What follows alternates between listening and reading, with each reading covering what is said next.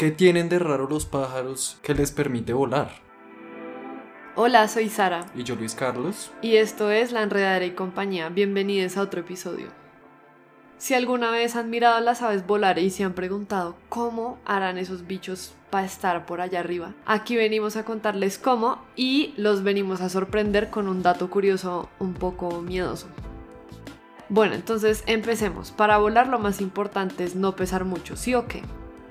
Sí, claro, la idea es pesar lo menos posible como para poder pues, levantarse del suelo, ¿no?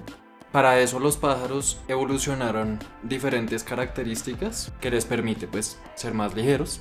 Una es los huesos, que son huecos, tienen como, como huequitos a lo largo de todo el hueso, entonces cada huequito pues es un par de gramos menos que tiene el fémur, por decir algo. También se deshicieron de los dientes, aunque no pesan mucho igual, pues eh, aportan y lo reemplazaron con los picos, que es una estructura pues vinculada al cráneo directamente, que también les permite moler la comida que están consumiendo.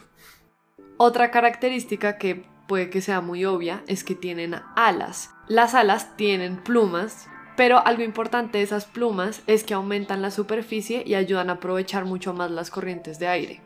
Eso también se relaciona con que las aves tienen una figura muy aerodinámica. Esto pues se comprueba porque los humanos literalmente nos copiamos de las aves para hacer aviones. Entonces la explicación de eso es que cuando ellas cierran las alas cortan el aire con mayor rapidez y cuando las abren pueden planear con mayor facilidad porque pues hay mayor arrastre del aire porque pues hay mayor superficie cortando el aire. Exacto, tienen como esa anatomía de eh, específicamente para poder volar y mantenerse en el aire. Exacto. Otra cosa que tienen que les ha servido un poco para esto de pesar poquito es que ponen huevos. Esto es una característica que evolucionó mucho antes de las aves, pero pues les es muy conveniente porque es poner la cría como el, embrión de su bebé, lo tienen afuera del cuerpo. Entonces cuando necesitan volar no están cargando un feto de pajarito que va creciendo con el tiempo y cada vez pesando más y más. Eso sí debe pesar un montón. Para, yo creo que para un pájaro que debe pesar unos gramos, ni siquiera kilos, un feto debe ser demasiado... Horrible. Sí, debe ser como si uno tuviera dos, dos brazos adicionales encima. Otra característica anatómica que tienen es unas partes dentro de los pulmones llamadas sacos aéreos, que son como unas bolsitas en donde entra el aire y se mantiene. Es decir, cuando ellos exhalan, ese aire no se sale. Eso les sirve como cuando uno como que aguanta la respiración, se infla todo de aire y se echa a la piscina y no se hunde. Como que tiene una función similar, como si fuera como un flotador, pero un flotador para estar en el aire. Sí, esas son las características más conocidas que tienen las aves como adaptaciones al vuelo, pero también se descubre algo que nos pareció muy interesante y queremos contarles y demuestra qué tan lejos han llegado las aves para poder deshacerse de mucho peso para poder volar parece ser que las aves se han deshecho como de partes de ADN. Entonces, pues primero que todo, ¿qué tanto debe pesar el ADN como para que ellas hayan dicho no, esto me tengo que sacar esto de mi cuerpecito, si no, no voy a poder volar? Pero bueno, esto es un rollo un poco más científico, entonces Pozo explíquenos cómo es eso del ADN, cómo es que uno se puede deshacer de partes no importantes o importantes, cómo funciona. Esto es un poco enredado de entender porque ya decirse a biología celular 101. Sí, eh, pero bueno, como mucha gente sabe, el ADN es como el plano del que se forman los cuerpos, ¿no? Y eso funciona por medio de que pues está la cadena de ADN y eso tiene un proceso de replicación y transcripción y, traducción y, todo eso que permite como salir de la célula y empezar pues a, a como juntar proteínas y armarlas en ciertas formas. Entonces, el ADN se ha descubierto que está compuesto principalmente de dos partes. La parte que codifica, que son los exones, y la parte que no codifica, que son los intrones o ADN basura. Los exones es lo que llega a una enzima y los lee. Y eso después le dice a otra, a otra, a otra molécula como, hey, venga, esto es lo que yo estoy leyendo, y esa molécula la saca. Y ahí ya empieza como todo el proceso, como de armar proteínas. Los intrones, en cambio, hasta donde se sabe, no los lee nada. O sea, solo están ahí como ocupando espacio. Por eso es que les dicen ADN basura, porque los científicos son como esto. Claramente podría no existir. Esto no tiene ninguna función, solo está ahí. Que sepamos. Que sepamos, exacto. Cierto. Y otra cosa que han visto es que las células de las aves tienen casi la mitad de la cantidad de ADN que tienen, por ejemplo, una célula de mamífero o reptil, que son como los taxones hermanos de las aves.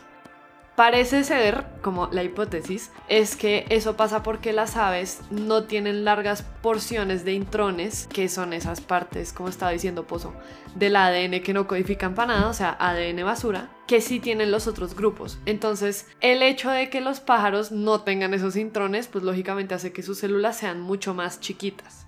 Y eso tiene un beneficio. ¿Cuál es?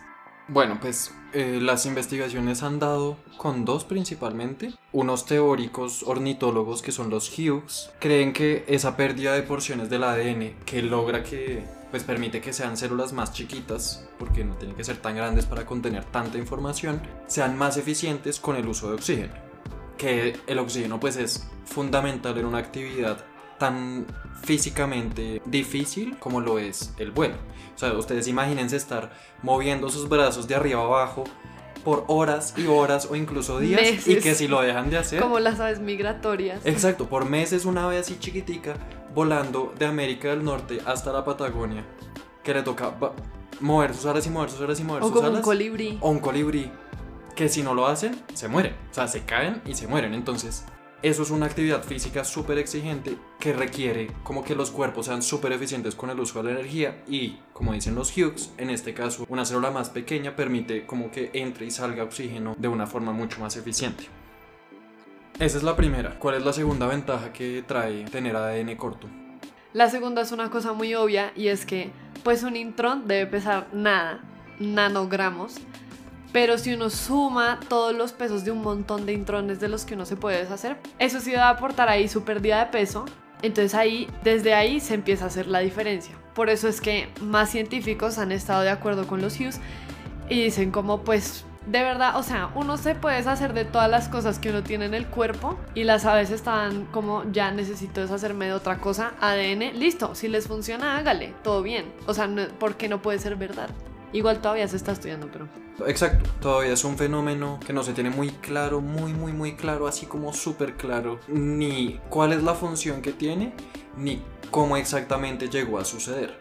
Porque no es como si los pájaros de hace miles de millones de años hubieran dicho un día como voy a empezar a sacarme partes del ADN así como a conciencia y escoger. No, no, no, no funciona así. Claramente es un proceso súper lento y de selección natural que pues se ha ido dando y se ha ido dando. Lo interesante y es lo que como que también impulsa este tipo de, de investigaciones, es que no se sabe los intrones para qué son.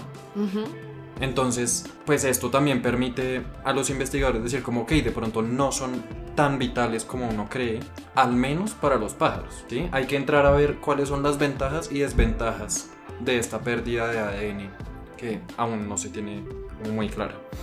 Sí, y otra cosa es que para que el estudio sea un poco más completo, hay que estudiar también entonces cuánto ADN tienen las células de las aves que perdieron la habilidad de volar, como los pingüinos o las avestruces o los kiwis, para ver si estas aves que perdieron la habilidad de volar tienen entonces más ADN basura, ¿no? Porque pues, a ver, si seguimos la lógica científica, bióloga, pues si uno es un ave que no le interesa volar por X o Y razón, pues entonces ¿para qué voy a gastar mucha más energía en deshacerme de intrones que no me están, o sea, no me están encartando para nada? Esa sería una comparación interesante y nuevamente también aportaría a entender mejor cómo la labor de los intrones o por qué hay unos bichos que tienen intrones y otros no, o qué onda juegan o qué tal que no sean basura. Eso sería muy interesante. Incluso se ha visto en las investigaciones que los mamíferos, como los murciélagos, son los únicos que vuelan, también parecen tener menos intrones que el resto de, los de ese orden. Entonces, pues parece que hay una relación entre la pérdida de intrones y, la habilidad del el vuelo. Sí, pues hay, hay, hay, que, ver, hay que ver qué pasa con eso. Lo, lo chévere es ver cómo un fenómeno como el vuelo, que por sí mismo ya es una maravilla de la naturaleza, como entrando a analizarlo cada vez a más profundidad, se ve en realidad lo difícil que es de lograr, todos los pequeños detalles que tienen que suceder para que pueda darse, ¿no? Listo, entonces ya saben, cuando vean un pájaro por ahí volando, sepan que ese animal ha hecho todo por dejar su peso y su equipaje de su vida detrás. Y recuerden, mejor pájaro en mano que 100 volando.